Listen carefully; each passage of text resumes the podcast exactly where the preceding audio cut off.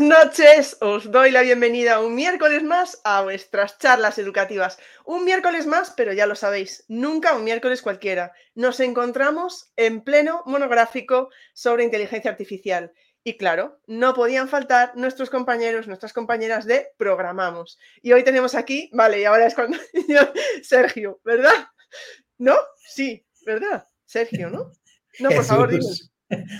Jesús, Moreno. Pero si llevamos media hora hablando, Ingrid. Pero yo sé que llevamos media hora hablando, pero yo no sé por qué tenía la cabeza que eras. Vale, bueno, pues Jesús, antes conocido como Sergio, que se ha cambiado. Pensaba que estabas haciendo una broma, digo, no sé, me estoy perdiendo, me estoy perdiendo. Nunca me pongo roja, ¿eh? es increíble. Bueno, pues ya estoy roja. Vale, pues, pero si hemos hecho una prueba y todo. Vale, pues ya empezamos. Estos son las charlas educativas en su plenitud. Ingrid metiendo la pata como siempre. Bueno, ya verás como hoy a lo largo de la noche te he de volver a llamar Sergio. Porque cuando se me mete en la cabeza, pues tenemos aquí la suerte de contar con Jesús. No sé por qué tenía la idea de que eras, me tenías cara de Sergio, claramente. Eh, del equipo de Programamos, que es un auténtico placer y además se han podido adaptar para sustituir a César Pollatos, que le ha surgido ahí unas cosillas. Saludamos, mandamos un saludo a César y pues hay una, una permuta. César estará el día 31 y hoy pues tenemos a Jesús, ¿vale? Que voy a volver a decir Sergio, es que lo sabía. Pero bueno, como ya sabéis, antes de nada, noticias de las charlas educativas. El domingo vamos a seguir con nuestro monográfico de inteligencia artificial, con esa parte dedicada a, las personas, a los compañeros, compañeras, que es que no puedo creer que me haya llamado Sergio. Bien, vamos a seguir. Que han, que han cubierto el Google Forms para poder contarnos qué hacen en clase y vamos a contar eh, con María. Bueno, voy a leer el, nick de Twitter, ¿vale? María Niave, bueno, nuestra amiga María de Lengua de Signos y Utopo Libre, que por coincidencia los dos son del área de geografía e historia. lo dije el domingo pasado, parece que, que lo he hecho a propósito. Ese domingo será de nuevo en YouTube pero el último domingo de mes, que sepáis que también vamos a tener a cuatro compañeros, pero ya será en Twitter Spaces. Y la semana que viene tendremos a Jorge para hablar de esa parte tan importante de la inteligencia artificial que programamos, que Jesús, vamos, y que veo, te voy a llamar de todas las maneras, eh, que, que, Jesús probablemente también toque algo hoy y que María, María del Mar también ha tocado, que es la parte de la ética, de los datos y todo eso de la inteligencia artificial. Bueno, yo creo que después de, saludar a Jesús Sergio, pues eh, si te parece, te doy las gracias por estar aquí. Muchísimas gracias. Eh, qué tío. Jesús, eh, muchísimas gracias por estar aquí. De verdad, es un placer contar con vosotros, con todo lo que estáis haciendo en Programamos. No sé si además de, saludar y tal, si quieres ya, cuéntanos quién es Jesús, antes conocido como Sergio, y qué, qué hace Programamos. Muy bien, pues nada, Ingrid, muchas gracias. La verdad que estamos encantados, todo el equipo de programamos, de poder participar en estas charlas educativas, que somos muy fans de la iniciativa. Y, nada, bueno, yo, yo soy Jesús Moreno. Eh, ¿Estás seguro? creo, creo. Es que a estas horas, a estas horas ya. Y bueno, soy doctor en informática y bueno, he sido docente un montón de años, ahora estoy haciendo otras cosas, estoy trabajando en una iniciativa de educación también, pero educación no formal. Es una iniciativa de Fundación Telefónica que gestiona los campus 42, que son unos campus de, formación de, personas que quieren trabajar en el mundo de la tecnología y de la informática y de la programación en particular. Y bueno, programamos, que yo soy parte del equipo de programamos, pues está formado por docentes de todos los niveles educativos, desde educación infantil hasta la universidad, por investigadores y por gente que trabaja alrededor del ámbito educativo desde diferentes puntos de vista. Se trata de una organización sin ánimo de lucro. Todo lo que hacemos es siempre gratuito para todos los docentes. Todo lo que hacemos lo compartimos con una licencia libre para que se pueda reutilizar como se desee en el aula. Y bueno, nació hace ya, de manera formal, nació hace ya 10 años. Este año, en el 2024, cumplimos nuestro décimo aniversario. Y bueno, lo, pusimos en marcha porque nosotros estábamos haciendo cosas de, trabajar el pensamiento computacional a través de la programación, fundamentalmente, en muchos niveles educativos. Veíamos que esto nos funcionaba fenomenal y dijimos, oye, a esto le tenemos que dar visibilidad para que lo conozca más gente, porque en aquella época, la verdad que en España había muy pocas iniciativas que estuvieran trabajando estas habilidades como el pensamiento computacional y lo hacían de manera aislada. Así que pusimos en marcha este, bueno, esta iniciativa para servir un poco de punto de encuentro, para tender puentes entre todas esas iniciativas y que tuvieran una mayor repercusión en la sociedad, que llegaran a las familias, a la, opinión pública, a los responsables políticos, ¿no? Y desde entonces, bueno, pues llevamos ahí impulsando todo esto hasta, bueno, hasta ir consiguiendo ciertos objetivos, como que el pensamiento computacional se incluyera en el currículo, ¿no? Como vamos a hablarlo un poquito más adelante. Pues muchísimas gracias, Jesús. Seguro que en el equipo tenéis algún Sergio, aún así. Pero nada, de verdad, de verdad, que es un auténtico placer contar con, con, vosotros y si quieres por mí puedes comenzar. Ah, por cierto, que me ha dicho Jesús que si tenéis preguntas, que las podéis ir haciendo sobre la marcha. Así que tenéis vía libre. Sí, sí, no os cortéis. Yo encantado de ir, de que vayamos debatiendo y que sea una charla muy dinámica, muy viva y muy, muy participativa. Por mi parte, encantadísimo. Pues nada, y... cuando quieras. Muy bien, pues nada, hoy vamos a hablar un poquito de. Vamos a seguir, evidentemente, con este monográfico sobre inteligencia artificial y hoy nosotros queríamos compartir diferentes enfoques que podemos utilizar y algunos recursos muy interesantes que consideramos que son muy interesantes para trabajar la inteligencia artificial en el aula con, con nuestro alumnado. ¿no? Como todo, también estas diapositivas, esta presentación, que la compartiré con Ingrid para que la tenga todo el mundo, siempre todo lo que hacemos va con una licencia libre para que la podáis utilizar en clase o donde queráis, como queráis. Bueno, ya llevamos unos años eh, recibiendo información desde todo tipo de organismos internacionales, eh, a nivel global, como la UNESCO, a nivel europeo, como la Comisión Europea, nuestro gobierno también. Llevamos ya recibiendo mensajes sobre que ha llegado el momento de trabajar la inteligencia artificial en el aula. Desde hace ya unos cuantos años. Todos estos informes eh, tienen ya por lo menos cuatro años. Eh, la Comisión Europea ha modificado el marco, el marco de competencia digital docente para explicar cuáles son las cosas que todo ciudadano debería saber en relación a la inteligencia artificial. Y una de ellas es conocer cómo funcionan estos sistemas de inteligencia artificial. ¿no? Eh, ya en 2018, el Consejo de la Unión Europea modificó la definición de la competencia digital para incluir también referencias a la inteligencia artificial. Y como comentábamos en la presentación, el currículo en España se ha modificado y se, ha incluido, se han incluido habilidades de pensamiento computacional en todas las etapas educativas y en distintas áreas y materias, desde infantil hasta bachillerato, en todas las etapas educativas. ¿Y qué tiene que ver el pensamiento computacional con la inteligencia artificial? Bueno, el otro día María del Mar ya hizo alguna mención a la relación que hay entre, entre ambos conceptos, ¿no? Podríamos definir de manera así un poco breve el pensamiento computacional como una habilidad que nos permite resolver problemas y comunicar ideas aprovechando la potencia de los ordenadores. Bueno, pues la inteligencia artificial sería una técnica o una estrategia que nos permitiría precisamente eh, resolver problemas y comunicar ideas aprovechando la potencia de los ordenadores. Así que este programa consideramos eh, muy claro que la inteligencia artificial está integrada dentro del pensamiento computacional.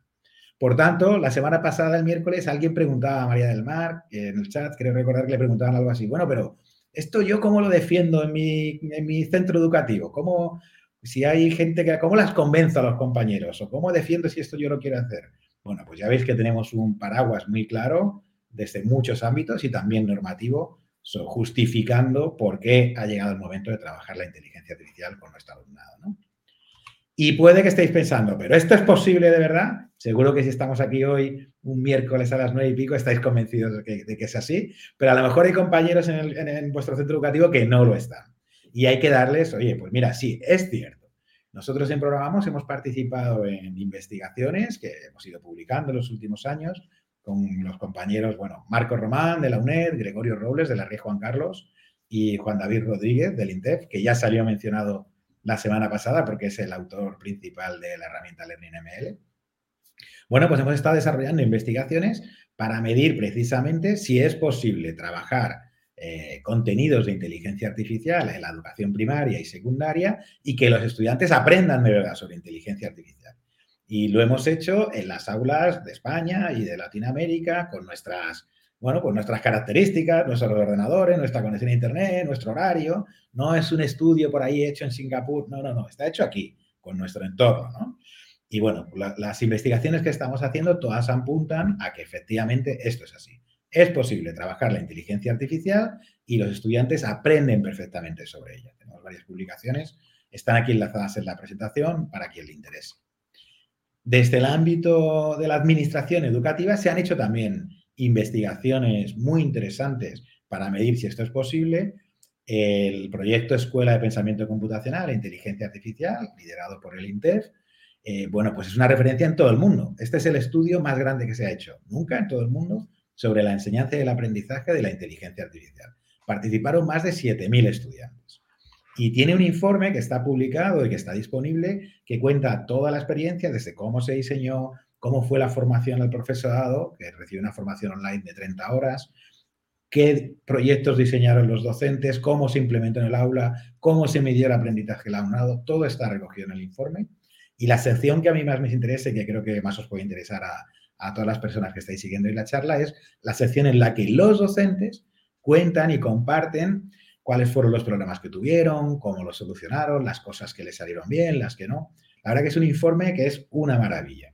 Y de nuevo, pues los resultados apuntan a que efectivamente es posible trabajar la inteligencia artificial y aprender de verdad sobre inteligencia artificial en todas las etapas educativas, desde infantil hasta bachillerato y formación profesional. Bueno, pero nos podríamos ir mucho más para atrás, ¿eh? Nos podríamos ir mucho más para atrás. Aquí veis en la foto de la, izquierda tenéis a Charles Percy Snow, que en el año 1961 ya, ya predecía que íbamos a vivir en un mundo gobernado por algoritmos.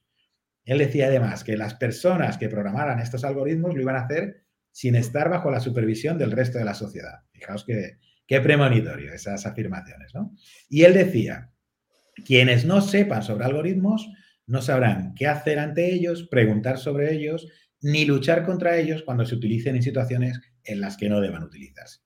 Y yo creo que es una afirmación que resume a la perfección por qué y cómo tenemos que llevar la inteligencia artificial a nuestras aulas. En las décadas siguientes, eh, aquí tenéis a la derecha, tenéis a Seymour Papert y a Cynthia Solomon, que en el laboratorio de inteligencia artificial del MIT desarrollaron el lenguaje logo y desarrollaron toda una pedagogía construccionista para trabajar con los estudiantes, para permitirles aprovechar la potencia de los ordenadores para resolver problemas y comunicar ideas. Y lo que hemos aprendido en estas seis décadas de trabajo pedagógico y de investigación educativa es que para desarrollar estas habilidades, para aprender sobre estas tecnologías, no basta con usar herramientas que otras personas hayan construido. Es necesario que construyamos nuestras propias herramientas. ¿Sí? Y esto, que llevamos mucho tiempo discutiéndolo, esta frase la hemos oído todos 20 mil millones de veces y la hemos defendido todos los que estamos aquí seguro, usar apps en un móvil no es sinónimo de ser competente digitalmente. La competencia digital va mucho más allá.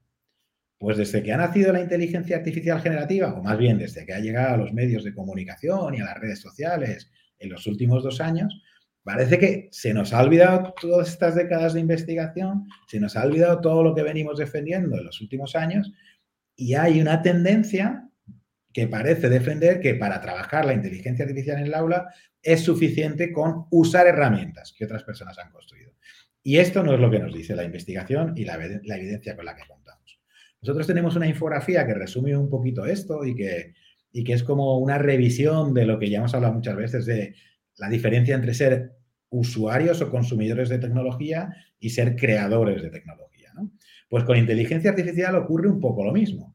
Si solamente nos limitamos a utilizar herramientas y aplicaciones de inteligencia artificial ya existentes, esto sería equivalente a enseñar a nuestro alumnado a aprender a leer.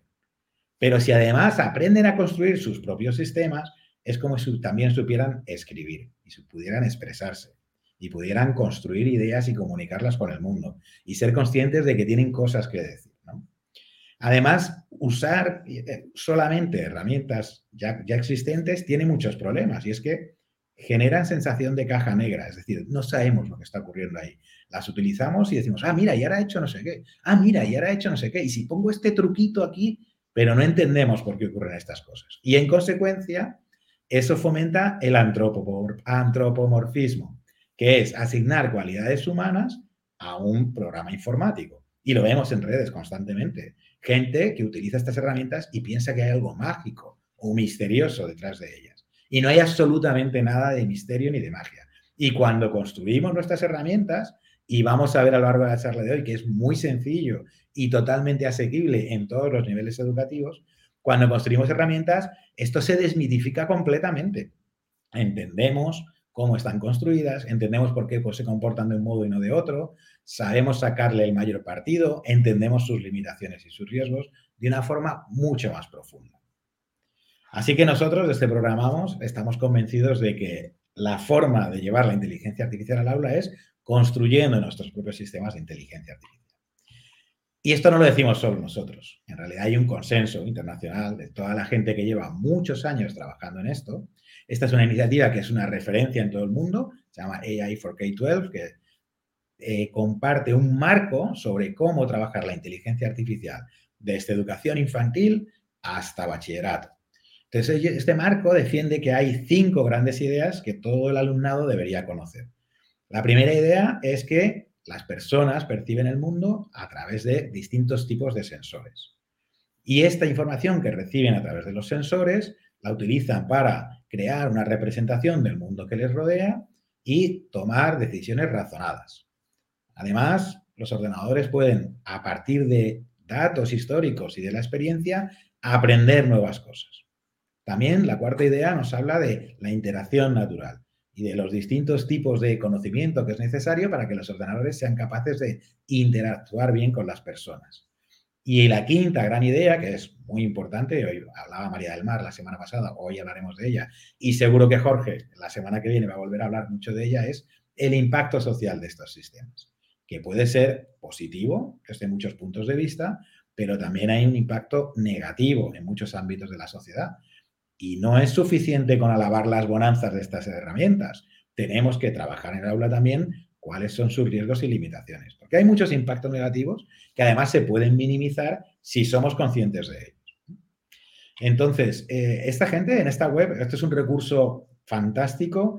Eh, este marco está desarrollado en guías didácticas. Cada una de estas ideas tenemos recursos, ideas, estrategias, para llevarlo al aula en todos los niveles educativos. ¿Cómo trabajar la tercera gran idea de que los ordenadores pueden, aprender a partir de datos? Pues tenemos recursos súper detallados, guías súper detalladas para trabajar en todos los niveles educativos. Entonces, nosotros en Programamos, a partir de este marco y a partir de este libro que también quería recomendaros, que es un libro que es, es gratuito completamente, Además, se comparten todos los capítulos, se comparten con una licencia libre y podéis acceder a ellos y descargarlos y utilizarlos como queráis. Es un libro editado por dos grandes referentes de la informática, como son Xu Cheong Kong y especialmente conocido Harold Abelson, que es una de las personas más influyentes en la historia de la informática. Bueno, pues está editado por MIT Press y han invitado a un montón de investigadores y de docentes de muchísimas partes del mundo que llevan mucho tiempo trabajando sobre la enseñanza de la inteligencia artificial, del pensamiento computacional y de la robótica, y han compartido estrategias para llevar al aula todas estas habilidades y estas tecnologías. Muy recomendable. Yo he tenido la suerte de participar en uno de los capítulos con Gregorio Robles y con Marco Román, que hablamos sobre, sobre pensamiento computacional. Así que no puedo dejar de recomendarlo, este libro. Y como decía, en base al marco de AI for K-12 y a este libro, hemos preparado un curso en Programamos, siguiendo estas grandes ideas. Es un curso completamente eh, gratuito, está en abierto. Todo lo que incluye el curso, los vídeos, los textos, los ejercicios, los retos de programación, las ideas para el aula, todo lo que está ahí compartido eh, tiene una licencia libre. Lo podéis utilizar como queráis, cuando queráis, en el modo que deseéis, sin ningún problema. Y es una experiencia que estamos desarrollando eh, en red de una forma que está resultando muy atractiva. Nosotros nos lo estamos pasando fenomenal. Cada dos semanas publicamos una nueva entrega, ya hemos, ya hemos publicado las ocho primeras, nos quedan un par de ellas. Y en la semana en la que no hay entrega, publicamos por Twitter un reto con premios, con baches, ¿no? Con insignias, hemos mandado camisetas, pegatinas a la gente que los va resolviendo. Y esto lo hacemos porque se está creando una comunidad de aprendizaje que comparte todas sus soluciones, ideas, lo que está enriqueciendo mucho más la experiencia. Así que nosotros estamos disfrutando muchísimo. Aunque solo nos queden dos entregas, el curso se va a quedar en abierto y cualquier persona que quiera comenzar a hacerlo cuando quiera, al ritmo que desee, lo puede hacer sin ningún problema. Nosotros estaremos atentos de nuestras redes sociales y de los y de los foros y tal, por si hay cualquier duda para que le podamos echar una mano.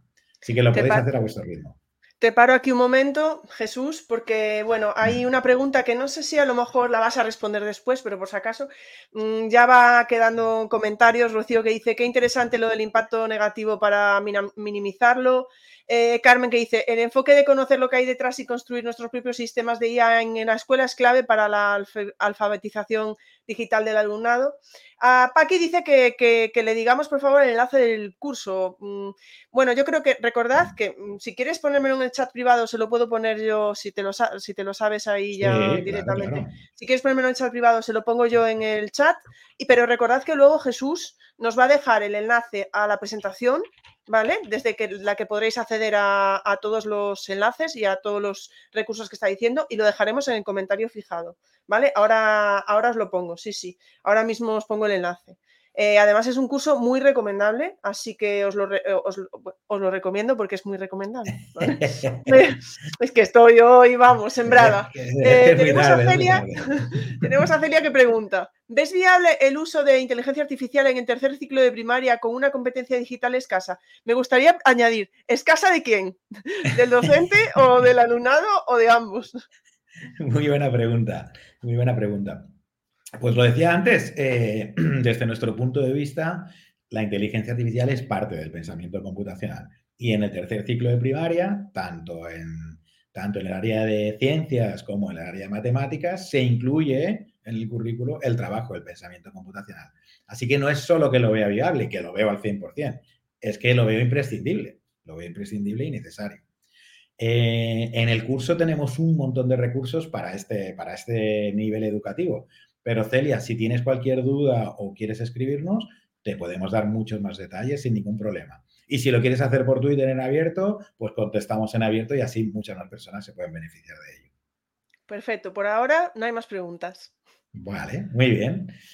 Bueno, pues te he pasado el enlace, pero de todas formas, como decía Ingrid, en la presentación está todo enlazado y la vais a tener, solamente tenéis que seguir, seguir los enlaces. Bueno, pues yo había pensado hacer una demo de cosas que enseñamos en el curso para desmitificar los sistemas de la inteligencia artificial. Eh, es un poco tarde y lo mismo está todo el mundo cansado y es un poco atrevido, pero creo que lo podemos intentar. Vamos Venga, dale, Entonces, fijaos. Em, todo el mundo que está aquí seguro que ha utilizado sistemas como ChatGPT ¿no? o como Bloom, por ejemplo, en el que le escribimos un texto como este, ¿no? El claustro virtual es una iniciativa estupenda porque y le decimos, continúa, continúa esta frase. Y el sistema, porque amplía la comunidad educativa, tiene que afianzarse, no sé qué, y si borramos esto le decimos, no, pero vuelve vuelve a continuarlo, nos genera otra frase que sigue teniendo todo el sentido del mundo, que parece escrita por una persona, que respeta las reglas gramaticales, ¿no? ¿Verdad? Parece que lo está escribiendo alguien que conoce realmente el claustro virtual, casi como si hubiera una mente ahí detrás, ¿no? Bueno, estos sistemas, ¿cómo se construyen? Bueno, pues aquí tenemos un ejemplo que utilizamos en el curso y que vais a tener también el enlace para que podáis jugar con él luego, trabajar con otros, con otros textos diferentes. Entonces vamos a ver cómo se construiría un sistema como este que vamos a entrenar, fijaos, yo he cogido en el proyecto gutenberg.org, que es un sitio web en que recopila obras que ya no tienen, no están sujetas a derechos de autor y que las podemos utilizar. Entonces he cogido fragmentos de un montón de obras y he, ¿no? he preparado un archivo de miles de líneas con textos, bueno, un poquito antiguos, ¿no? Son obras de Cervantes, de Rubén Darío, de Conan Doyle, que ya están en el dominio público. Estas son las primeras líneas del archivo. Bueno, pues partiendo de este archivo, podríamos hacer lo siguiente, fijaos. Podríamos dividirlo en lo que se llaman bigramas que son todos los conjuntos de dos palabras que aparecen juntos en ese archivo. ¿Veis aquí la primera fila, ¿no? la primera línea del archivo? Pues el primer bigrama sería estamos en. ¿Veis aquí? Estamos en. El segundo en Civita Vecchia. ¿Veis? El tercero, Civita Vecchia, ¿cuándo? El siguiente, ¿cuándo él? ¿Lo veis? Y así construimos todos los bigramas. Estos conjuntos lo podríamos hacer de tres palabras también. Estamos en Civita Vecchia. En Civita Vecchia, ¿cuándo? ¿Veis? O de cuatro. O del tamaño que queramos. ¿Sí? Además, una vez que hemos construido estos, estos conjuntos, que por cierto, para quien sepa programar, esto está todo programado en Python. Así que quien quiera hacerlo y sepa programar, lo puede luego trastear con ello y modificarlo, cambiarlo como quiera. Bueno, como decía, partiendo de estos conjuntos, bigramas, trigramas, cuatrigramas, podemos contar cuántas veces aparece en el texto cada conjunto. Por ejemplo, estamos en Civita Vecchia cuando este conjunto de cuatro palabras solo aparece una vez. Pero, sin embargo, hay otros grupos de cuatro palabras que aparecen más veces. Por ejemplo, de vez en cuando aparece cuatro veces. O la mayor parte de aparece seis veces. ¿Sí? Entonces, fijaos que esto ya nos va dando pistas de qué grupos de palabras aparecen juntos e incluso qué palabra suele seguir a otro grupo de palabras. ¿Veis? Vale. Oye, Indy, si se pierde la gente por el chat y nos, me, dices y, ¿vale? Entonces, vale, fijaos. Yo, también te lo digo. vale. Podríamos preparar una lista con todos los enegramas para n igual a 1, es decir, palabras individuales. Estamos aparece una vez, en aparece 1602 veces. Lo mismo para, las de dos, para los conjuntos de dos palabras, de tres, de cuatro, de cinco, ¿veis? Y contando cuántas veces aparece cada uno de ellos en el texto. Entonces, fijaos que podríamos hacer algo como, si partimos de un texto como al llegar a la, podríamos coger esas cuatro palabras, venirnos a las listas de enegramas con valor 5 y ver si hay algún enegrama cuyas cuatro primeras palabras sea al llegar a la. Y si hay alguno de ellos, ya sabemos que una siguiente palabra probable sería la quinta. Anda, que me, que me quedo, que me desconecto, que me pasa el tiempo. Sí, entonces si hay un enegrama de valor 5 en el que las cuatro primeras palabras son iguales a estas, podríamos eh, generar la siguiente palabra más probable. Y si hay varios en los que se cumple la, conducción, la condición, vemos cuál es el que aparece más veces en el texto. Así que si hacemos eso, y vemos en nuestros textos cuál es la palabra más probable detrás de al llegar a la, vemos que la siguiente palabra más probable es plaza. ¿Vale?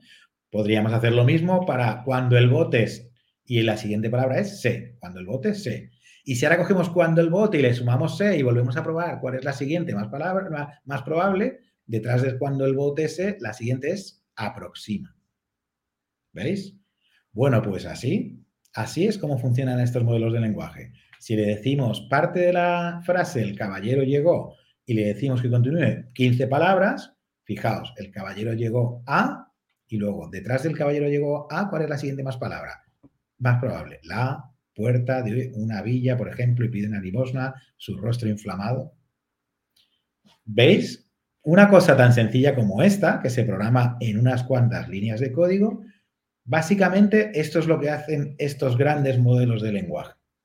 La diferencia es que en vez de tener un, archivo como este, con unas cuantas miles de líneas, estos sistemas, estos grandes modelos de lenguaje, se llaman así grandes modelos de lenguaje, porque utilizan millones de documentos de textos descargados de Internet y además no utilizan un programita en Python como el mío, sino que utilizan una arquitectura de redes neuronales que se llama Transformer y que permite trabajar con contextos muy grandes en lugar de grupos de cinco, de cuatro palabras, pueden trabajar con contextos de miles de palabras. Y por tanto, los textos que generan pues, son muy precisos sobre muchas temáticas. ¿sí? Así es como funcionan los grandes modelos de lenguaje. Fijaos que cuando uno entiende cómo se construyen y los construimos, pierden toda la magia y todo el misterio. Y fijaos que esto mismo en el curso lo hacemos no solo en Python, sino que lo hacemos en Snap, que es un fork, digamos, de Scratch que permite hacer proyectos un poquito más avanzados. Entonces, esto ha sido un modelo de lenguaje que hemos creado programando en Snap, utilizando fábulas de Sopo, y hemos creado un modelo en el que dice, escribe las primeras palabras de una fábula y yo la continúo. Entonces podemos hacer cosas como el león, y ahora el león se, y cada vez que pulso el espacio, me genera la siguiente palabra más probable. Se volvió, lo atrapó y lo seleccionó en pedazos, un asno que se alimentaba. ¿Veis? Lo ejecutamos otra vez. Y ahora digo, pues no sé, el príncipe llegó, llegó a donde yacía un león que gimiendo. Y así podríamos eh, generar todas las fábulas que queramos, del tamaño que queremos, en base al conjunto de entrenamiento que hemos utilizado, que son las fábulas de eso. Y esto, como veis, se programa en unos cuantos bloques de texto. Y cualquier estudiante, en primaria a lo mejor, en vez de programar el proyecto entero, puede solamente programar una parte o incluso solamente trabajar con distintos conjuntos de datos para entender que ante una misma petición, en función del conjunto de datos que hayamos utilizado, el texto que se genera es completamente diferente. Esto es una realidad con los LLMs que utilizamos los estudiantes más mayores pueden programar ya el proyecto entero o hacer modificaciones. Bueno, pues estos son el tipo de cosas que enseñamos a trabajar en el curso, con ideas para llevarlo al aula. En realidad, los grandes modelos de lenguaje como ChatGPT parten de un entrenamiento igual que este, como os he descrito, pero luego tienen otras dos fases. Así que si tenéis interés y no estáis cansados, cuando terminemos, eh, podemos explicar esas dos fases. Y si no, lo tenéis en el curso. Bueno, muy bien, pues aquí, eh, Ingrid, como te decía, me gustaría terminar con unas peticiones. Entonces, hay un, hay un aspecto que muchas veces vemos en muchos sitios que la gente dice, no, sí, sí, los aspectos éticos son súper importantes. Y luego decimos, vale, pero de manera concreta y específica, ¿cómo los tenemos en cuenta? Ah, bueno, ahí ya sí sabemos que son importantes, pero entonces, nosotros tenemos como una campaña y seguramente haya gente del claustro virtual que nos esté siguiendo al que le hayamos insistido, incluso por Twitter ¿eh? algunas veces, le preguntamos a la gente, oye, pero... Entonces, hay algunas cuestiones que siempre que vayamos a utilizar una herramienta en educación y vayamos a recomendar una herramienta para un uso educativo, nos tendríamos que hacer una serie de cuestiones antes de hacerlo, ¿no? que son las siguientes. Seguramente Jorge la semana que viene profundizará mucho más en esta cuestión, pero queríamos compartir cuatro preguntas que siempre nos deberíamos hacer antes de recomendar una herramienta para, el ámbito educativo, que, que son, ¿quién la ha construido? ¿Con qué datos se ha entrenado? ¿Cómo utiliza los datos que necesita para funcionar? Por ejemplo, si es una herramienta que coge un vídeo y lo transforma, vale, ese vídeo origen, ese vídeo que le hemos pasado, ¿cómo lo utiliza? ¿Lo utiliza para entrenar la siguiente versión del modelo, por ejemplo? Esto no lo tenemos que preguntar siempre. Y también qué licencia tiene. En el ámbito de la inteligencia artificial ah, se están publicando nuevas licencias, además de las que ya conocíamos, las licencias libres para el software. Bueno, pues hay licencias específicas para el ámbito de la inteligencia artificial.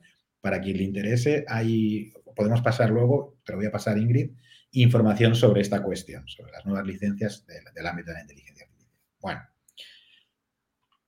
y también queríamos hablar una mención muy rápida que la semana pasada con María del Mar ya se mencionó, pero que consideramos muy importante, ¿no? Que es el impacto medioambiental de estos sistemas.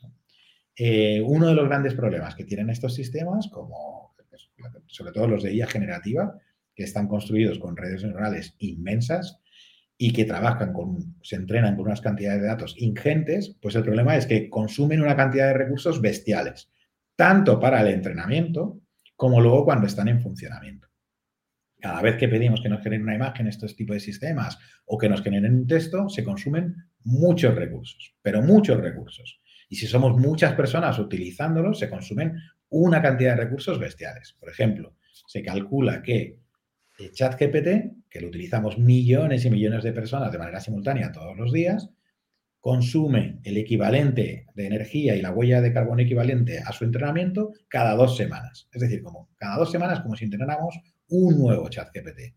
Es una auténtica barbaridad. Entonces, a veces, desde el ámbito educativo, vemos que se utilizan muy alegremente estos sistemas para muchas cosas, ¿no? Esto, y a veces nosotros debatiendo, ¿no? Tenemos este, este, este debate, ¿no? Porque para aprender a utilizar los sistemas, o sea, pues tenemos que usarlos, no hay otro camino y tenemos que construirlos.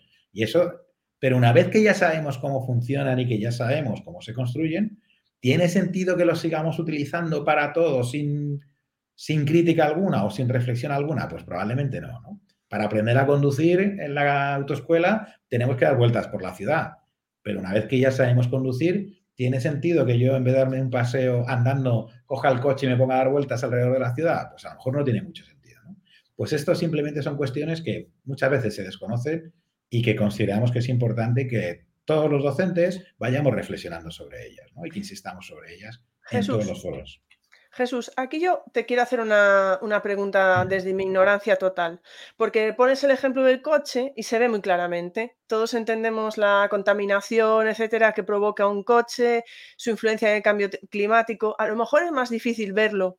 Claro, tú estás en tu casa con un ordenador y dices, oh, ¿qué influencia tiene en el cambio climático? Me gustaría poder entenderlo de un modo más claro. Pues mira, tenemos un artículo que hemos publicado hace unas semanas en el que se explica con total detalle cómo funciona esta cuestión.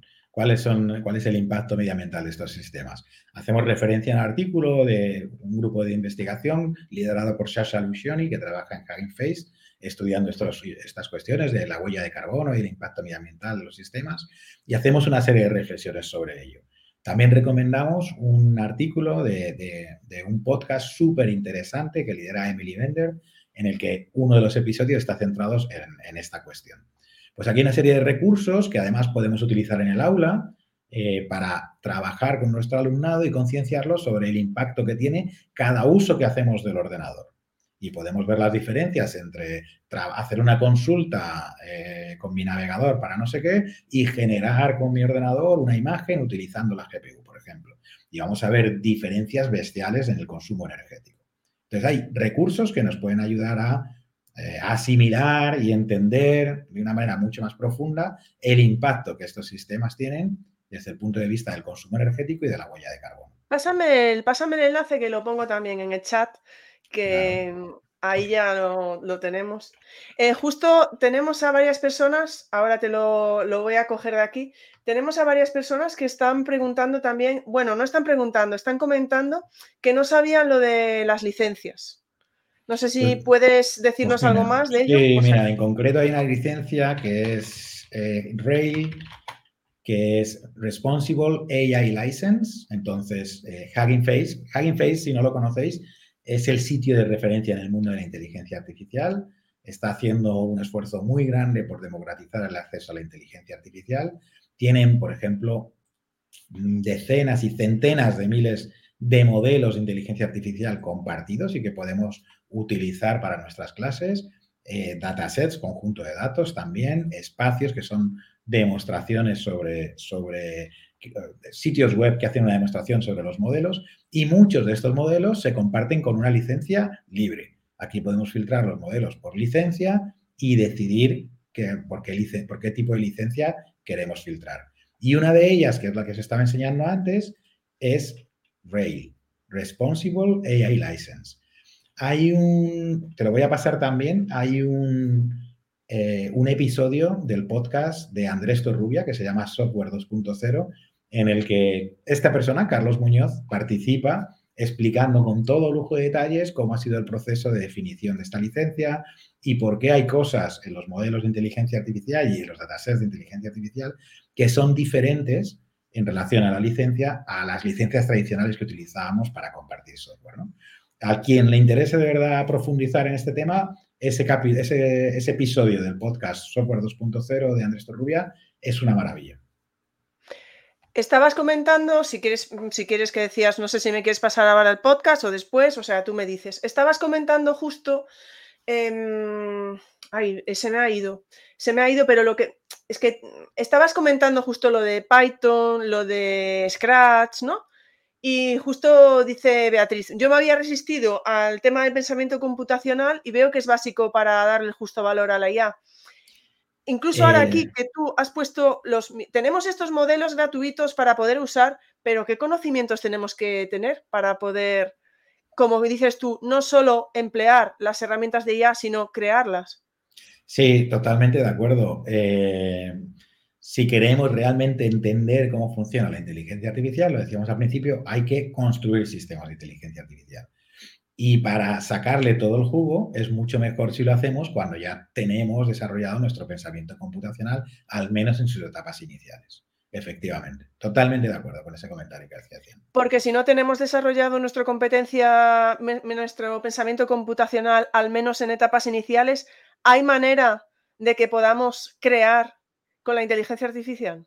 Hay algunas, bueno, nosotros, por ejemplo, para educación infantil, los primeros cursos de primaria, trabajamos con actividades desenchufadas, completamente desenchufadas. Entonces, sí podemos simular la construcción de sistemas de inteligencia artificial mediante actividades desenchufadas que nos permiten entender el funcionamiento y las bases de alguno de estos modelos, por ejemplo. O sea que sí podemos hacer cosas.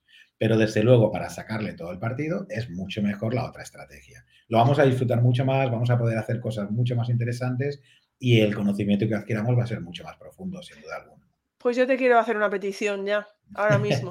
que nos des un ejemplo de una de esas actividades, por ejemplo, para infantil, porque yo creo que a mí, por ejemplo, me va a venir muy bien y no sé por aquí si por el claustro. ¿Nos puedes poner algún ejemplo? Pues lo voy a enseñar, claro que sí. Mira, esto es una, Mira, em, a ver si recuerdo, en la que os quiero enseñar está en... Bueno, por ejemplo, en esta tenemos alguna... Puedes pensarlo. Sí, un segundito. Mira, por ejemplo, en, la entrega 5 del curso, eh, que entendemos cómo razonan los ordenadores, trabajamos con, un modelo de inteligencia artificial, en realidad con un algoritmo de inteligencia artificial, que es el árbol de decisión. Y eh, el árbol de decisión, nosotros siempre recomendamos, incluso en el ámbito universitario, siempre recomendamos que el primer acercamiento a los árboles de decisión se haga de manera desconectada, porque es muy divertido. Fijaos, aquí podemos ver eh, eh, árboles de decisión construidos para clasificar diferentes tipos de personajes y estos son fotografías de un curso de, un curso de verano que hicimos en el año 2018 ya, en colaboración con el INTEF, y con la Universidad Internacional Menéndez Pelayo, en el que docentes durante el verano estuvieron aprendiendo a trabajar la inteligencia artificial y utilizábamos algunas actividades enchufadas como esta. Por cierto, en el hashtag del curso, que es Programamos IA, gente, uno de los retos de esta semana era construir un árbol de decisión y tenemos algunos árboles de decisión preciosos que ha compartido la comunidad. El que ganó esa semana fue una propuesta desde Colombia que compartía una familia que está siguiendo el curso y que lo habían hecho el padre, la madre y su hijo de 5 o 6 años para, para clasificar personajes de, de, cuál era, de, ay, no me acuerdo de qué serie de televisión, pero muy divertido. Entonces, fijaos que podemos empezar de manera desconectada y luego nos pasamos y programamos un proyecto en Scratch o en Python o como queramos. Entonces, eh, así por etapas y trabajando desde, desde diferentes puntos de vista, vamos a adquirir un conocimiento mucho más profundo. Si nos quedamos solo en la parte desconectada, se nos va a quedar quizá un poco flojo. Perdona, Ingrid, que tengo. No, no, que quería decir que hay que pasarse por el hashtag de programamos IA. IA, ¿no? IA. Sí, programamos IA, efectivamente. Vale, a ver si era AI y ya lo estoy diciendo mal. Vale, en, lengua castellana. Efectivamente, programamos IA. Me parece, uff, eh, una pasada, sí, sí, sí, sí. Perdona, sigue, sigue. Por aquí teníamos otro, pero ahora mismo a ver si lo encuentro. Aquí, fijaos, este es un recurso de la gente de CodingTev. Esto nosotros, en una conferencia que estuvimos en, Hong Kong sobre pensamiento computacional, conocimos un recurso muy interesante y luego el equipo de CodingTev eh, preparó todo lo necesario para llevarlo al aula, eh, cómo trabajar con otro algoritmo de inteligencia artificial, que es el de los vecinos más cercanos, en este caso para hacer una actividad de clasificación de grandes mujeres de la historia de la ciencia. Entonces, aquí tenemos todos los recursos explicados paso a paso de cómo se construye esta tabla, cómo trabajar en el aula, con qué imágenes lo podemos utilizar y tal. Y de nuevo, una vez que hemos trabajado de manera desconectada, pues luego podemos seguir y construir nuestro proyecto Scratch, que hace el equivalente, etcétera. Entonces, em, la verdad que este, esta combinación de actividades desconectadas y actividades de programación creemos que es el enfoque ideal. Muy bien, bueno, eh, creo que no me quiero olvidar, bueno, a lo mejor te ha quedado algo aún por comentar, pero también quiero que vuelvas antes a lo que nos decías, que había dos partes que no ibas a explicar y que si estábamos interesados explicabas. Sí, estamos interesados, yo te lo digo. ¿eh? vale, vale, fenomenal. Pues nada, quería comentar una cosa antes de terminar y es que eh, estamos viendo también una tendencia últimamente, claro, y es normal, ¿eh? En los medios solo se habla de inteligencia artificial generativa, en las redes sociales solo vemos vídeos y demos de herramientas de inteligencia artificial generativa que construyen contenido en forma de texto, imágenes, vídeo, música y tal. Bueno, sin embargo, si volvemos a la que nos decía Charles Percy Snow de por qué es importante que, trabajemos la inteligencia artificial en el aula, nos tendremos que centrar en, aquellas, en aquellas ramas de la inteligencia artificial que tengan un mayor impacto en la vida de nuestros estudiantes. Esto es una captura de una presentación de Andrew N. Eh, que hizo en Stanford hace unas semanas. Andrew N. Es, es toda una referencia en el mundo de la inteligencia artificial. Y en esta diapositiva se muestra en color oscuro cuál es, digamos, el valor de cada una de estas ramas de la inteligencia artificial. Entonces, fijaos que la inteligencia artificial generativa hoy es este puntito naranja oscuro. Mientras que otras ramas de la inteligencia artificial, como el aprendizaje supervisado, es este círculo de aquí verde oscuro, ¿veis? La inteligencia artificial generativa va a crecer mucho en los próximos años y, será así dentro de tres años. Pero el aprendizaje supervisado va a ser así y el no supervisado así, ¿veis? Entonces, eh, cuando hablamos de IA y educación, vemos muchas veces que muchas de las propuestas se quedan aquí, en este puntito naranja. Esto no puede ser. Si hablamos de IA y educación, tenemos que tener en cuenta todos los aspectos de la inteligencia artificial y quizá además tendremos que centrarnos en aquellos que tengan un mayor impacto en la vida de nuestros estudiantes. Y con esto ya eh, terminaba la presentación. Pues lo dicho, por aquí ya están diciendo que sí, que estamos interesados en que nos expliques lo que decías que dejabas ahí haciendo ese hype. ha funcionado, ha funcionado ahí, ¿no? Sí, ha funcionado. Bueno, pues fijaos, ¿Qué pasa con cuando ya hemos entrado al modelo base? O sea, hemos cogido millones, hacemos una recopilación. Hemos recopilado millones y millones de documentos, la Wikipedia entera en todos los idiomas, miles de libros digitalizados, sitios de internet entero, el historial, todo el historial de, periódicos online. Los recopilamos y hacemos un entrenamiento similar al que os he enseñado con este mini GPT de aquí y tenemos un modelo que es capaz de seguir muy bien eh, los textos, continuar muy bien textos. Sin embargo, estos modelos no son buenos siguiendo las instrucciones. Es decir, si yo le doy una instrucción como a un asistente y le digo, escribe la receta de la tortilla de patatas, ¿en qué estaré yo pensando a estas horas, verdad? Entonces, si, si, le digo, escribe la receta de la tortilla de patatas, yo esperaría que me escribiera la receta de la tortilla de patatas. Sin embargo, eso no ocurre mucho con estos. ¿Ves? Hace cosas como esa. Y pide al chef que haga no sé qué. Porque estos sistemas están entrenados para continuar textos similares a los que tenían en el conjunto de entrenamiento. Y en el conjunto de entrenamiento no suele haber muchas instrucciones y respuestas, sino que hay textos como estos. ¿no? Entonces no son muy buenos siguiendo las instrucciones. Entonces, ¿qué se hace? Pues fijaos que cuando hablamos de inteligencia artificial, muchas veces las propias empresas, cuando anuncian sus soluciones, nos las quieren hacer vender como algo neutral, infalible, automático, aséptico. Bueno, pues fijaos, lo que en realidad se hace es contratar a personas, a un montón de personas, y se le dice a cada persona, imagina que tú eres el asistente, imagina que tú eres ChatGPT y que has recibido la instrucción, escribe la receta de la tortilla de patatas. Pues ponte tú y a mano, ponte y escribe cómo tendría que ser la respuesta ideal para esta petición. Y las personas se ponen y la escriben a mano. Y ahora, imagina que has recibido la instrucción, escribe la receta de la tortilla de patatas como si fueras un chef francés de no sé qué. Escribe la respuesta y se ponen y la escriben. Entonces se recopilan decenas de miles de parejas, instrucción, respuesta ideal y se coge el modelo base, que ya tenía muchas capacidades para continuar textos sobre muchas temáticas, y se hace lo que se llama un ajuste fino, se sigue un poquito el entrenamiento, con estas decenas de miles de parejas, respuesta, eh, instrucción, respuesta ideal, que hemos recopilado, y ya tenemos un modelo que es capaz de seguir bien las instrucciones. No solo continúa bien los textos, sino que sigue bien las instrucciones. Mejoramos la capacidad de diálogo. ¿Qué pasa? Que cuando siguen bien las instrucciones, las siguen demasiado bien. Y entonces si le digo, quiero matar a este ponente Jesús Moreno que es un petardo y dice cosas que no me gustan. Pues coge el sistema y te, y te contesta y te dice, vale, pues eh, busca dónde vive, espera y te da instrucciones para... Entonces, para evitar que siga instrucciones peligrosas y para tratar también de que el modelo eh, tenga unos valores acordes a los que le quiere dar el fabricante del modelo, pues lo que se hace es contratar a más personas de nuevo y se les dice, mira, voy a pedirle al asistente eh, a partir de esa instrucción que me genere 10 salidas diferentes. Y ahora vosotros ponedle una nota. Y esas personas se ponen y dicen, a ver, esta salida que ha hecho el asistente, uy, esta no, está diciendo cosas violentas, está un 1. uy, mira, esta está diciendo, esta la explica muy bien, a esta un 9. Y se ponen a puntuar cada una de las respuestas. Las leen y las puntúan. Y con esas puntuaciones se crea un siguiente modelo que es el que luego va guiando las salidas del asistente.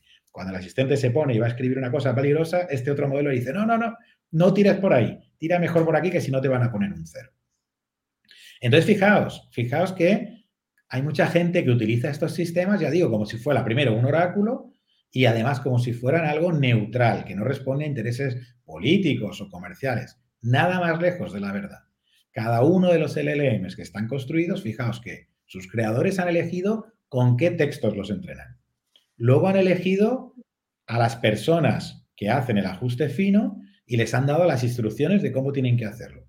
Y luego han elegido y han instruido de nuevo a las personas que puntúan las salidas para, para crear la versión final del asistente. Así que bueno, cuando, cuando leemos frases de, no, no, mira, es que lo ha, dicho el, lo ha dicho el asistente, lo ha dicho el modelo, como si fuera algo neutral, en realidad deberíamos traducirlas por, mira, lo ha dicho el modelo que dice exactamente lo que su creador quiere. Y esto es muy interesante que lo llevemos al aula y que lo trabajemos. Y con este proyecto que os enseñaba antes, lo podemos hacer de una forma completamente tangible para los estudiantes. Os animo a que busquéis en Twitter, eh, o si no, te lo paso yo el enlace, una persona que estaba utilizando un LLM en China el otro día, esta semana pasada, y le preguntaba cosas sobre Tiananmen y el LLM no contestaba o daba una versión muy sesgada. Pero lo mismo pasa con los LLMs que conocemos nosotros más cercanos porque se han creado en el mundo occidental. Tienen sus sesgos, los sesgos que sus creadores han querido dar. Esto es muy importante. Si solo os tenéis que quedar con una cosa de hoy, es que entendamos que estos modelos no son neutrales y además no son infalibles. Y con esto termino. Voy a contar una cosa más, si te parece, Ingrid. Sí, sí, sí, dale. Luego te comento por aquí lo que sale. Vale.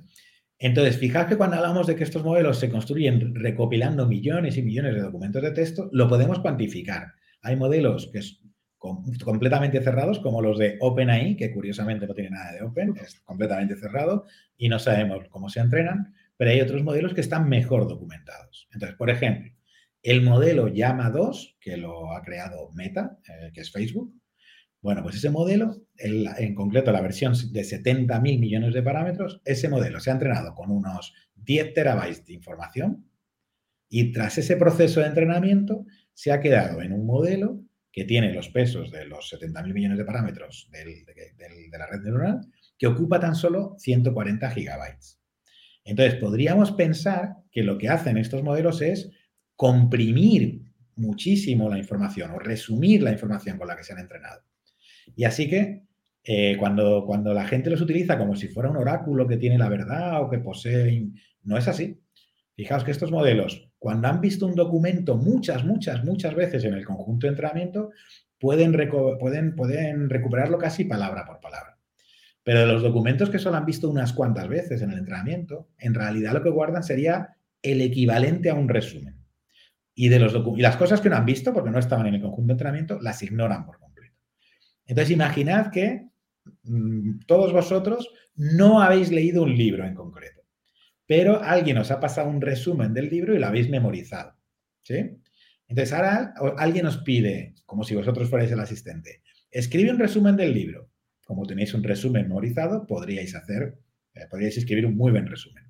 Pero si alguien os pidiera, vale, vale, pero dame más detalles de la trama, anda, en ese momento todo lo que podemos hacer es a partir del resumen memorizado, especular posibles relaciones entre los personajes, por ejemplo. Mm. ¿Vale? Y puede que en alguna de esas especulaciones acertemos, pero lo normal es que en la mayoría de ellas haya un error. Y fijaos que la respuesta que demos probablemente parezca muy creíble, porque parte de un resumen que es cierto, pero son meras especulaciones, invenciones o alucinaciones, que es el término que se utiliza en la jerga. Bueno, pues esto es un poco lo que hacen estos LLMs.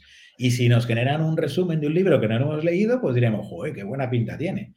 Pero si ese resumen lo, lo, lea alguien que sí ha leído el libro, pues probablemente diga, no, mira, esto no es incorrecto, aquí tal, porque funcionan así, funcionan así. Pues mira, eh, Beatriz nos comenta, hace poco hay un término que me dejó impresionada, que había granjas de etiquetado, referido a las empresas que contrataba gente para etiquetar contenido.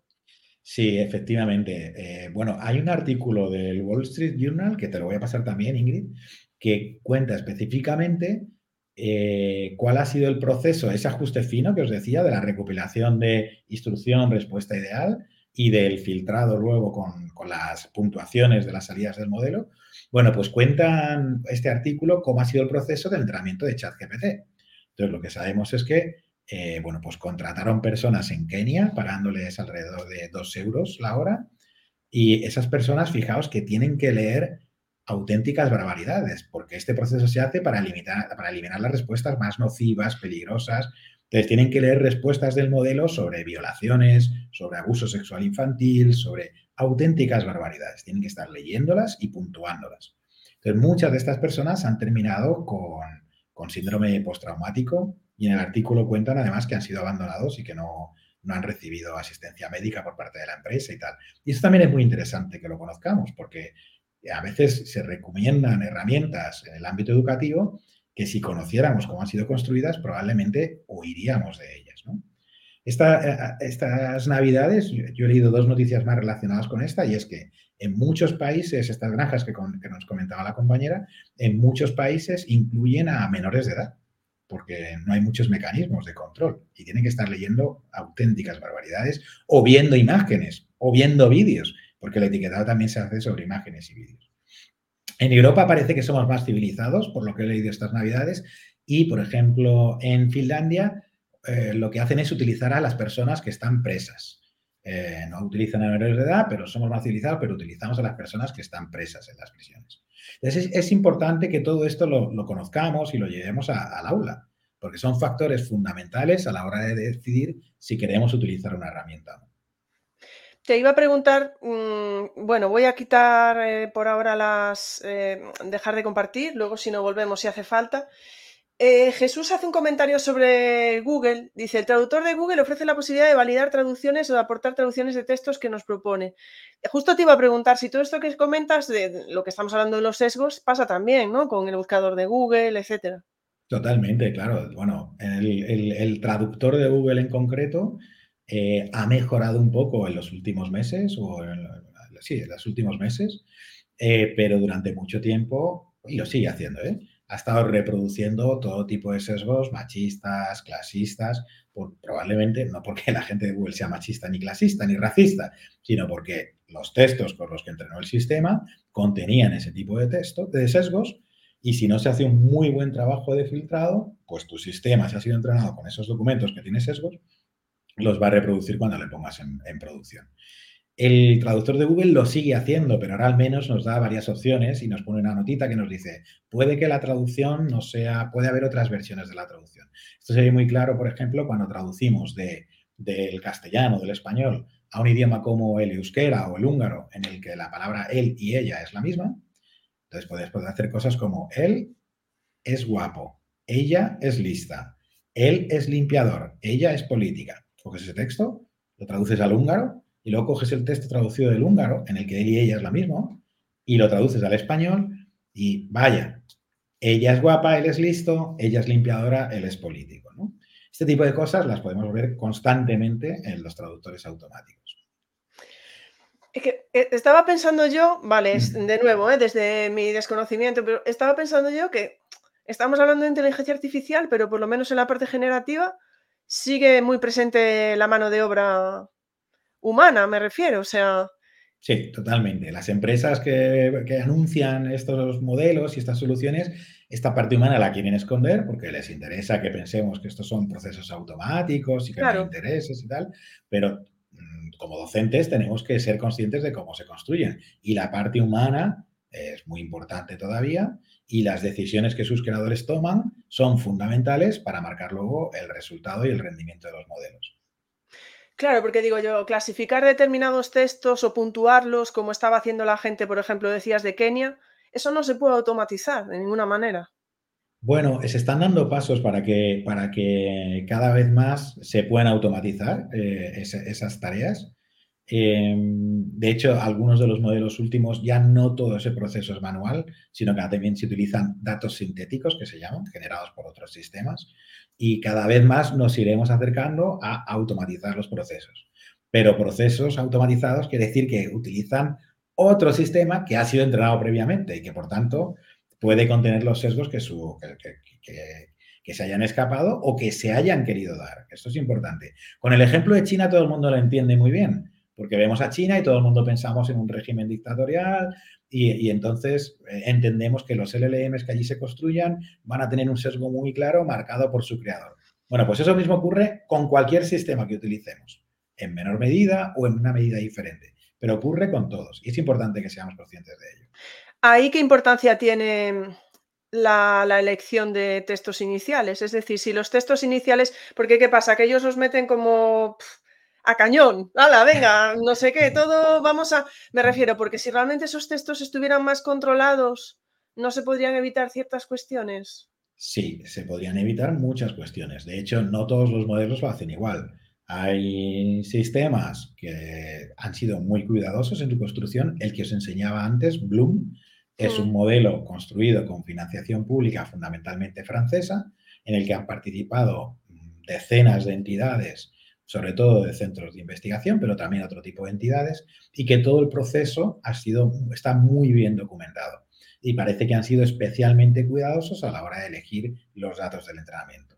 Y por tanto, los resultados pues, son sensiblemente menos peligrosos, menos nocivos y menos sesgados que los de otros sistemas que, como tú dices, meten ahí datos con mucho menos cuidado, más a lo bruto, y entonces aparecen cosas que, pues, desagradables, efectivamente. Yo perdona, ¿eh? porque mm, yo sigo reflexionando de todo lo que dices.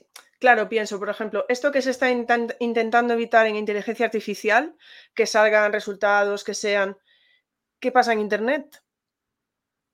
Me refiero, ¿no? Porque estamos intentando controlar la inteligencia artificial. Bueno, controlar, yo creo que me entiendes, ¿no? Lo que quiero decir, estamos intentando que no nos diga cómo matar a mi vecino mm, y que no me cojan. Pero tú lo puedes poner en internet eso y te salen ideas. Sí, sí, sí, bueno, claro. Y si el modelo es capaz de, generar un texto es porque ha utilizado datos de entrenamiento que contienen instrucciones como esa, ¿no? Em, hay un debate interesante, hay muy interesante, ¿no? Que hay gente que dice, no, no, es que no, no, habría que filtrar nada y el modelo tendría que dar todo tipo de respuestas porque ¿quién decide lo que se filtra y lo que no? Ahí estamos cortando ciertas libertades. Entonces, y es un debate muy interesante que, abarca, bueno, cuestiones filosóficas, sociológicas. Pero, pero que, que por ahora puede ser más fácil controlarlo en inteligencia artificial que lo que es Internet. Bueno, pero... Internet es como, no sé. Bueno, perdona, ¿eh? que me estoy aquí poniendo yo. Pero no, es muy interesante. Lo único que, si nos centramos en el ámbito educativo, eh, cuando utilizamos eh, herramientas de Internet y tal, somos muy cuidadosos a la hora de elegir qué herramientas podemos utilizar, con qué estudiantes, de qué edades, a qué dominios. Todo está muy bien controlado. Pues cuando utilizamos este tipo de herramientas de inteligencia artificial, debe ocurrir lo mismo. Y actualmente, lamentablemente, no está siendo así de manera mayoritaria. No porque haya maldad ni mala intención, sino probablemente porque hay desconocimiento. Y eso es lo que tenemos que, cambiar un poquito. Bueno, te hago un par de comentarios, porque no me, es que me vino a la cabeza lo de ahora que se va a intentar controlar el acceso a pornografía y tal, me vino ahí toda la cabeza, no sé. Pero bueno, que luego si quieres comentar algo más lo, lo comenta, porque mi pensamiento es si por qué no se ha hecho antes o no sé, en fin, bueno, si es que es posible realmente, no sé si es posible, ¿vale? Mm, ¿Quieres decir algo? Porque yo sigo... No, no nos metemos. Pero más nada que digo yo, ¿será posible realmente hacerlo? Bueno, en fin. Carmen por aquí eh, nos decía, en relación a los sesgos, hace unos días en clase utilizamos Akinator, no sé si lo estoy pronunciando bien, para trabajar los árboles de decisión y acabó dándoles un resultado con connotaciones sexistas a los alumnos. Lo hemos reportado. Me parece un comentario interesante por eso que pone y lo del final de que lo han reportado. Esa idea de reportar, Jesús. Es, fundamental, efectivamente. Eh, hay sistemas que son cuidadosos y que, pero claro, no son perfectos. Entonces, eh, y, tienen mecanismos para que las personas que los estamos utilizando, cuando nos pasa como le ha pasado a Carmen, y si obtiene un resultado que, evidentemente está sesgado o es nocivo o es peligroso, pues debemos utilizar esos mecanismos de información para que los autores de la herramienta o de la solución puedan tomar cartas en el asunto. Esto e, es una muy buena práctica, así que te felicito por ella, Carmen. Muy bien. ¿Se supone que toda herramienta tiene esa posibilidad de reportar? No, no todas. Bueno, hay una pregunta aquí que yo creo que es para Jorge, para la semana que viene, pero ya que te la plantean a ti, la voy a poner. José María, que estuvo el domingo explicándonos todo lo que hace en clase y que os recomiendo que lo veáis porque es muy interesante, dice, y hay protección de datos. José María, que estamos pisando a Jorge, dice, ¿qué debemos atender al usar una IA, aparte de lo obvio, introducir datos personales, etcétera? ¿Qué datos toman las IA sin que lo sepamos? Pues depende mucho de la herramienta. Eh, bueno, como dice Ingrid, probablemente Jorge va a hablar en mucha más profundidad, pero sí es muy importante, es algo que no hacemos muchas veces las personas, ¿no? Vamos con prisa, tal, pero es muy importante echar un ojo a las condiciones de uso de las herramientas que utilizamos, porque, bueno, ahí en muchos casos es que está perfectamente descrito cómo, cómo van a utilizar los datos y si le echáramos un ojo y viéramos cómo los van a utilizar, probablemente decidiríamos no utilizarlas en el ámbito educativo o con estudiantes menores de edad. O, entonces, echar un ojo a las condiciones de uso es una práctica muy poco habitual, pero muy recomendable. Pues em, bueno, justo además, eh, bueno, es verdad que lo va a nombrar Jorge, pero estaba hablando antes de empezar con Jesús, aunque yo pensé en ese momento que era Sergio, pero claro, es que él dice, ah, llevábamos un rato hablando, digo, sí, llevamos un rato hablando, hicimos una prueba, pero a ver, que no estábamos Jesús, Ingrid, Jesús, Ingrid, se me fue. Pero estábamos antes hablando y simplemente por decirlo, ¿no? Porque dices, a veces no es solamente el hecho de que te registres o no te registres, es que, bueno, puedes desarrollarlo tú, ¿no? El hecho de que metamos... Em, pues una redacción de un alumno puede tener consecuencias. Si quieres, por favor, que estabas, me lo estabas comentando antes a mí y me pareció muy interesante. Sí, hay veces que, efectivamente, hay veces que decimos, ah, bueno, como la herramienta no requiere registro, pues estamos a salvo, digamos, ¿no? Pero hay que tener en cuenta si la herramienta utiliza los datos que le proporcionemos para entrenar futuros modelos, por ejemplo. Entonces, hay docentes que están utilizando herramientas para automatizar correcciones de textos de sus estudiantes, por ejemplo. Pero los textos que escriben los estudiantes pueden tener datos personales o incluso aunque no tengan datos personales, se podrían utilizar para identificar a nuestros estudiantes que probablemente sean menores de edad. Entonces hay que ser muy cuidadoso en saber si esa herramienta que yo estoy utilizando está utilizando los datos que le proporciono para entrenar futuras versiones del modelo o de la herramienta. Porque si, es así, los puedo utilizar y los puede reproducir. ¿no? O, por ejemplo, si usamos una herramienta de vídeo que se entiende perfectamente, aunque no requiera registro, pero yo estoy subiendo mi imagen o imaginaos la de mi alumnado y luego esa solución que es gratuita y que no ofrece, no requiere registro, pero resulta que el pago que me exige es que las imágenes del vídeo en bruto las va a utilizar para no sé qué propósito. Entonces hay que ser muy cuidadoso y hay que, hay que entender cuáles son las condiciones que estamos aceptando al utilizar cada herramienta. Una, bueno, es que la verdad no paro de preguntarte y a lo mejor estás pensando, vaya preguntas más básicas me está haciendo Ingrid, pero bueno, yo intento, mm, ahora es cuando me dices, no, no, son muy interesantes. Jesús, por favor. Perdóname, Ingrid, lo estaba pensando, pero no te quería interrumpir. Claro, claro, claro. Ya no me lo perdonaste, desde el nombre ya no me has perdonado nada. Eh, estaba pensando yo que que yo que uso muchas herramientas digitales gratuitas y sin, que no, requieren registro, pero claro, estaba pensando yo incluso esas herramientas que hay que crean avatares o cuestiones así. Si tú metes, dices, no, vamos a utilizar esta herramienta porque crea el avatar del alumno y así luego protege su privacidad, ¿no? Si lo pones para un juego o lo quieres poner en una clase, pero se pueden estar quedando la imagen del alumno se pueden, puede que, seguro que hay algunas de ellas que lo hacen así, muy probablemente, Bueno, pues por aquí que sepas que te están dando las gracias, ¿vale? Bueno, han, estado así durante todo el chat. No he visto, perdona que se me ha ido aquí, no he visto ninguna otra pregunta. Carmen, que incide, impresionante lo que estás compartiendo, Jesús, 100% recomendable el curso de IA de Programamos. Eh, pues sí, además es que vamos, con este mes que tenemos monográfico de inteligencia artificial, qué mejor que profundizar todavía más con este curso que, sabéis que es gratuito. Os hemos dejado antes el enlace. Todos estos enlaces que ha estado dando y la propia presentación, ¿vale? Me las va a pasar Jesús y las dejaremos en el comentario fijado de YouTube. Que ya sé que he dicho lo mismo de María del Mar, pero aún no me lo ha pasado. Cuando me lo pase María del Mar, hay gente que ya me lo ha preguntado. Cuando me lo pase María del Mar, eh, lo haremos. Oh, espera, creo que hay aquí una. Pablo Dúo nos dice. Eh, Ah, vale, vale, no, no. Creo que nos está hablando de. Le ha preguntado a Bart, ¿no? Le ha preguntado a Bart y, ha sacado Bart, pues lo que os decía antes.